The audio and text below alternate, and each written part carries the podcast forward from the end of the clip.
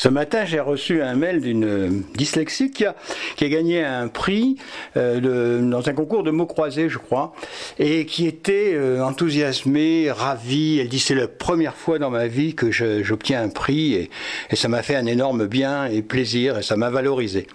Alors, euh, je vous parle de ça parce que c'est vrai que tout le long de notre scolarité, on a toujours des échecs, des mauvaises notes on, est mal noté et on n'a jamais, euh, pour ainsi dire, la première place, le, premier prix, etc.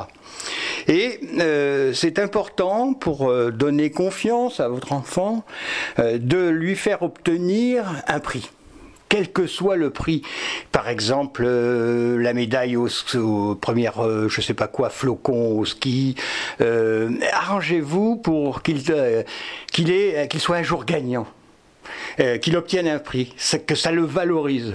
Et ça va euh, décupler sa confiance en, lui. Parce qu'autrement, euh, depuis son entrée à l'école, c'est toujours l'inverse. C'est toujours des sortes de claques qu'il prend, hein, même si elles sont symboliques.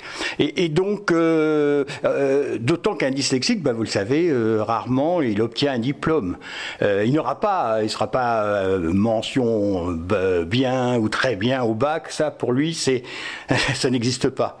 Euh, vous voyez, moi, euh, la première fois que j'ai eu un prix, euh, c'est un coup de chance par, par la poésie à l'Académie française. Bon, c'est, pour moi, c'est mon diplôme, vous voyez, et ça, ça m'a donné une, une, énergie créatrice extraordinaire. Donc, pensez, trouvez un moyen, faites preuve de créativité, mais pour que votre enfant, même s'il est très handicapé dyslexiquement, faites en sorte que il gagne quelque chose.